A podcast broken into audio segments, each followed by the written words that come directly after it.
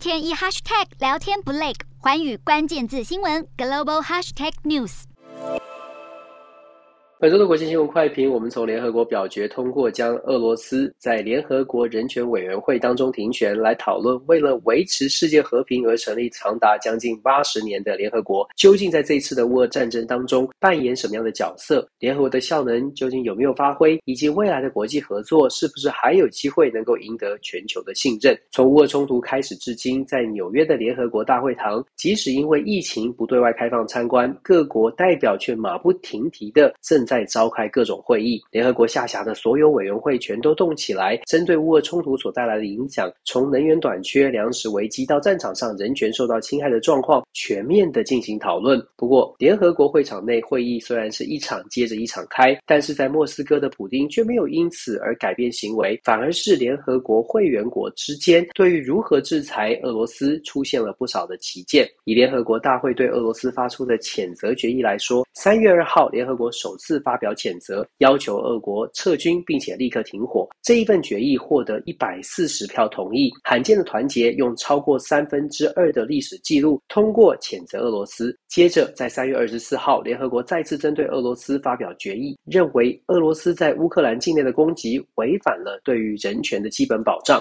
这次的决议案又再次获得一百四十一票的认同。以两岸获得支持的国家总数来说，谴责俄罗斯确实引起了全球共鸣。可是，如果以全球人口的分布来思考，没有加入谴责俄罗斯行列的国家虽然少，可是人口却几乎占了全球人口的一半。换句话说，各国的谴责压倒性的票数是不是真的代表全世界的立场？算不算是绝对多数？值得台湾好好反思。在两次谴责之后，俄罗斯的攻势在全球媒体面前持续，对乌克兰人民造成极大的影响和打击。残酷的战争画面不断透过镜头放送在全世界面前，整个世界对于俄罗斯的战争行为，无疑的对俄罗斯的态度现在是越来越反感。可是这个星期联合国大会表决，美国所主张俄罗斯必须在人权委员会当中被停权的法案，支持提案的国家总数居然比前两次谴责案的一百四十国和一百四十一国。足足少了四十多个国家，只有九十三国支持。如果再加上五十八国弃权，这样的投票结果确实让人疑问：民主国家所强调的团结对抗俄罗斯，也许并没有想象当中的如此同仇敌忾。虽然俄罗斯在表决前的确提出了警告，威胁许多开发中国家不要参与这次的表决。问题是，如果俄罗斯经历了史无前例的西方经济制裁之后，仍然让许多开发中国家不敢或是不愿意。公开反对俄罗斯，恐怕也是因为这些相对弱势的国家并没有看到西方国家必胜的迹象，反之，他们也看不到普丁快要垮台的可能性，因此在外交政策上才会变得如此的谨慎。坦白说，几个礼拜之前愿意支持谴责俄罗斯的国家有很多国家，在几个星期的战争之后，对于西方国家的能力产生了怀疑，因为担心报复，所以形势变得谨慎，说明了目前的发展。